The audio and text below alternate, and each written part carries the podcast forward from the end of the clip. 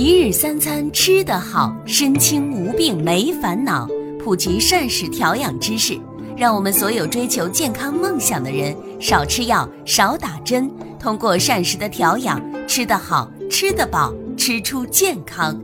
请大家记住我们共同的目标：让膳食替代你的药品，而不要让药品成为你的膳食。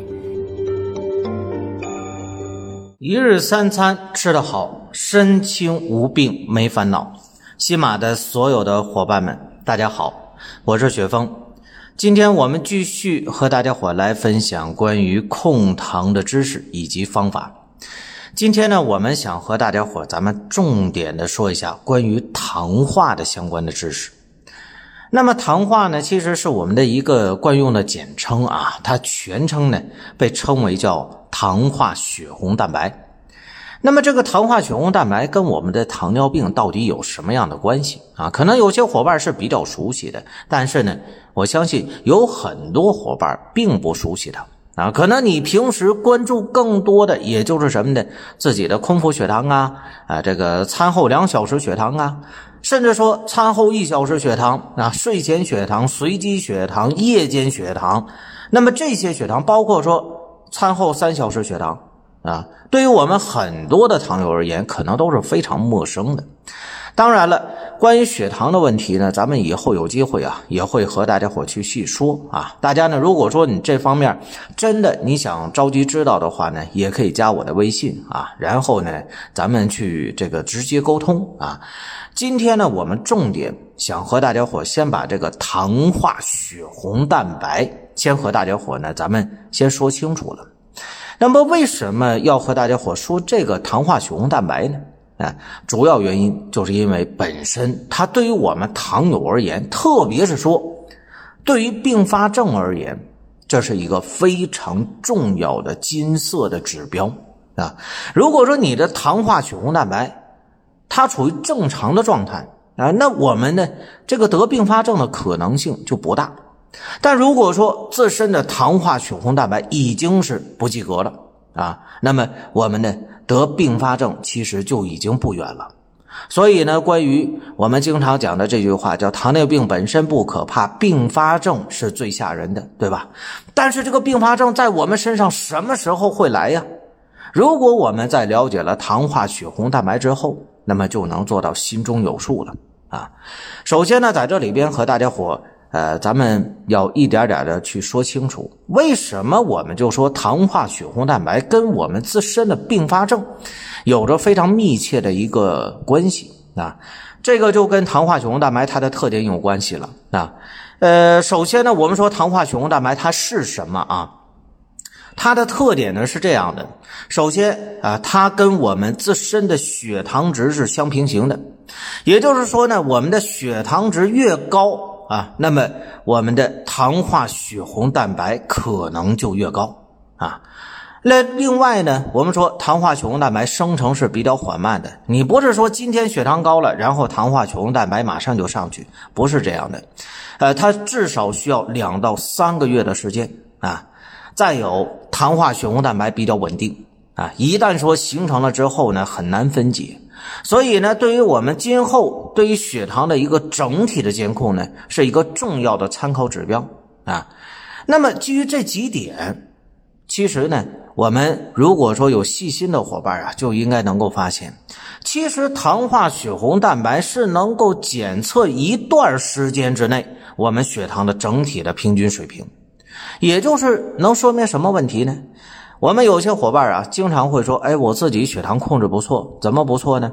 就是自己的空腹血糖，比如啊，控制在五点多，然后呢，餐后血糖控制在八点多。其实我们整体来看，这个血糖控制的还算是可以的，对吧？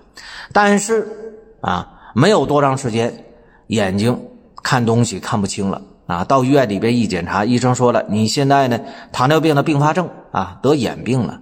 再有些伙伴呢。这个控糖不错，但是啊，小便呢出泡沫了啊。到医院一检查，结果呢，医生说了，你做一下这个呃肾功能的这个 B 超吧啊？为啥呢？因为考虑你现在尿蛋白了啊，肾功能可能已经受损了。有很多伙伴就不明白，说我现在空腹啊、餐后啊控制的都不错，那我为什么还会得并发症呢？不是说这个糖尿病核心问题不就是控糖吗？没错，但是我们所有的伙伴必须要注意，我们在面对糖尿病的时候，这个所谓的核心控糖是什么呢？是我们全天二十四小时的一个血糖的稳定，甚至说是二十四小时的血糖的达标。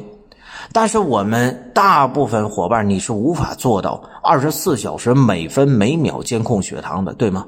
啊，我们最多也就是监控一个空腹啊，然后再加上一个餐后血糖啊，基本上常规的也就是这样了。但是整体的血糖波动呢？你比如说劳累了。运动过量了，生气了，熬夜了，饮食过度了，对吧？等等很多种原因，包括说阴天下雨在内啊，这个我并没有开玩笑啊。你像头两天呢，呃，在之前啊，那么可以说呢，温差是比较大的时候，有很多糖友的血糖全都出现了波动。为什么呢？这就跟自然环境对我们身体的影响有着密切的关系。啊，那么这些情况下呢，其实我们的血糖整体啊，从整体的这个平均水平来看都是不好的啊。而本身糖化血红蛋白，它呢就能看到我们在近一段时间之内整体的一个平均血糖的一个水平。啊，所以呢，当我们去检测糖化血红蛋白的时候，一般能反映出来两到三个月之内，你整体的血糖除了空腹，除了餐后啊，包括说这全天二十四小时整体的血糖都如何？如果说啊，你的血糖空腹和餐后虽然说正常，但是你的糖化很高，这就说明你整体的这个血糖水平波动是比较严重的啊。那么以后呢，是更容易出现并发症的。但如果呢？你虽然空腹和餐后血糖都是偏高的，可是糖化却是不高的，那就说明我们只是在近期啊，在这个空腹和这个餐后呢，可能控制的不是特别美丽啊，那么需要呢，我们及时的做出相应的一个控糖的方案啊，是这么去参考的。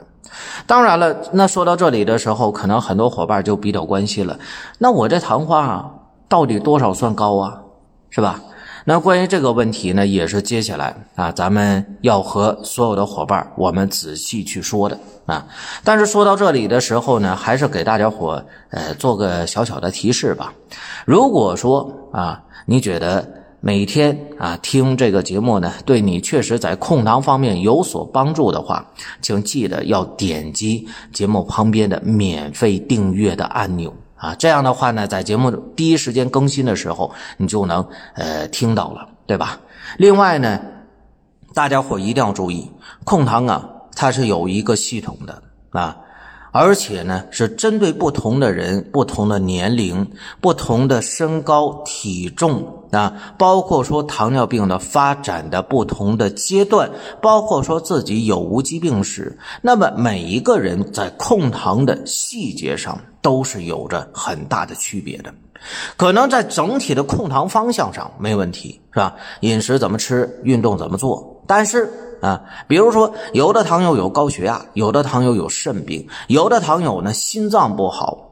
那么这种情况下，我们在细节的控糖上肯定是不一样的。所以，为什么有些伙伴控糖控的总是不理想呢？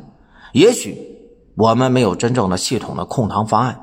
那么这种情况下的，我能够帮助大家伙啊。所以呢，咱们这些伙伴，如果你真的想摆脱啊糖尿病的并发症的威胁，呃，可以加我的微信，咱们呢啊，在具体问题具体的沟通。好了，咱们继续说啊。那么关于糖化血红蛋白，刚才呢我们和大家伙说到了，呃，其实呢，呃，对于糖友而言，怎么控制算是比较不错的啊？那么大家伙注意啊，呃，首先我们说普通人的糖化一般呢是在百分之四到百分之六。而糖友呢，我们在控制这个血糖的时候呢，大致区间啊，你控制在百分之六到百分之七，其实这个算是可以接受的啊。但如果说你想控制的严格一点，在百分之六到百分之六点五，这可以。那有些伙伴就说了，那我糖化控制在百分之六点六啊，这行不行呢？啊。其实我跟大家讲，糖化血红蛋白你控制在百分之六点六和百分之六点五，这就是不一样的啊。有些伙伴可能不理解，那就差百分之零点一啊啊，就差这么一点，难道就有很大区别吗？没错啊。那么其实从临床上去看呢，糖化血红蛋白从超过百分之六点五之后，每增加百分之零点一，我们心血管和肾病的发病率就会有可能增加百分之五到百分之十。为什么呢？这就是跟糖化血红蛋白它的特点有关了。刚才我说过了，对吧？首先第一个，糖化血红蛋白它不是立刻形成的啊，那一旦形成之后又非常稳定，对吧？所以说呢，那么你别看差这百分之零点一啊，这至少是我们在两到三个月之内你差了百分之零点一，所以啊，一旦说差了这么多，那么其实呢，我们的并发症。啊，这种发病率的可能性就会开始增加。当然，从百分之六点五到百分之七点零啊，我们平均增加百分之零点一的糖化呢，那么心血管和肾病的发病率增加呢还不算高，也就是刚才我讲的百分之五到百分之十啊。但如果说再高呢，比如说啊，我们的这个糖化血红蛋白你超过七点五了。啊，那么一旦说糖化血红蛋白在七点五到八点零这个区间的话，心血管和肾病的发病率将会增加百分之十五到百分之二十。但如果说糖化再高，超过八点五的话，那么其实就已经很危险了。甚至说呢，我们有一些伙伴，如果你的糖化已经是在八点五以上的话，基本上身上已经有并发症了啊。那么平均呢？在我们很多的糖友身上，如果糖化一旦超过百分之八点五的话，心血管、肾病、脑梗、心梗、糖尿病足、眼病啊，就等等并发症吧，那么他们的发病率将会平均增加百分之四十到百分之五十。所以呢，我们所有的伙伴请注意啊，我们在控制糖化的时候呢，那么一定要关注啊每一个百分之零点一，是吧？最好是把它控制在百分之六点五以下啊。那么多长时间我们去检查一次糖化呢？呃，我们注意啊，糖化呢一般情况下啊是这个在半年左右。但如果说你最近这一段时间血糖都非常不稳定的话，那我们就得勤检查点啊。但是检查太勤了也没有用啊。一般呢就是隔三个月我们检查一次，这样的话就可以了啊。大家伙呢，请注意，糖化啊，对于我们整体衡量糖友的啊将来的这个并发症啊啊，它是非常重要的一个数值，我们千万呢呃要对它引起足够的重视。那当然，在说到这里的时候呢，可能有些伙伴比较关心的问题啊，就是我现在糖化是高的，那我应该怎么办呢？那首先，当然我们核心问题就是要懂得控糖，对吗？啊，这是我们必须要做到的一点。第二个，糖化本身啊，它这个，如果你要是真的想把它一点点的降下来呢，由于它非常稳定，所以我们要引入大量的不饱和脂肪酸，包括说抗氧化、抗还原的这些物质。那它都包括什么呢？一个是不饱和脂肪酸啊，这个呢，你像坚果啊、鱼类呀，然后呢，再有这个我们说啊，植物用油啊啊，这些呢，我们要经常去吃啊。你比如说坚果吧，一天上午呢，我们可以吃到五十克以内啊，核桃啊，这个花生啊，榛子啊，对吧？这个挑你一种喜欢的坚果去吃，呃，但是不能吃多啊。然后另外呢，鱼类一周呢平均我们吃两到三次。当然在这里边我再强调一下，一定是淡水鱼啊。有些伙伴曾经呢在评论评论区问过我啊，就说那我吃深海鱼又怎么样呢？大家伙请注意，热量是不一样的啊。那么本身呢，我们说深海鱼啊，它的热量偏高。如果你要吃深海鱼的话呢，那么请记得把主食减半啊，这也是一个细节问题。啊，再有呢，你像这个植物用油啊，这个我们平时用的，呃，笨大的这个大豆油啊、花生油啊、玉米油啊，其实都可以啊。包括说不饱和脂肪酸含量比较高的，你像这个亚麻籽油啊，包括说橄榄油啊，这都非常不错，我们要记得经常去使用啊。另外，那么就是我们要经常的吃一些呢含有花青素或者说原花青素含量比较高的食物，而这些食物呢，一个是深色的蔬菜，再有一个是什么呢？五颜六色的水果啊，在这里边我要再一次的强调，我们各位伙伴。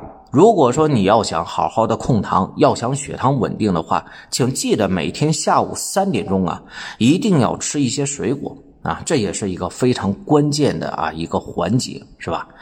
那当然，在这里边，我希望大家伙对于糖化这块呢，呃，我们要引起足够的重视啊，因为糖化高啊，其实如果在对应上血糖啊，最可怕的一种。这个出现的比较的状态是什么样的？就是说你的糖化是高的啊，超过七点五以上了，而本身空腹血糖和餐后血糖却是达标的，这种状态才是最可怕的。为什么呢？这就说明我们的血糖波动是非常剧烈的啊。只有说呢，你的血糖波动非常剧烈的状态下，你的糖化水平才会高上来。而这种情况下呢，那么你像这个。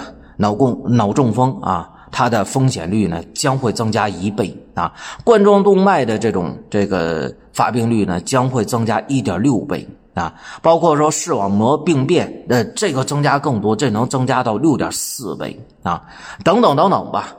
所以呢，总而言之，希望我们各位伙伴啊，在日常控糖的过程当中，在关注各项指标的时候，不要忘记了。一定要定期的去查一下糖化，好吧？